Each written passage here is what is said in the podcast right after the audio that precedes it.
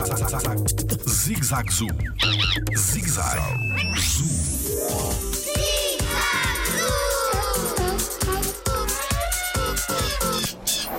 Por que se chama canguru?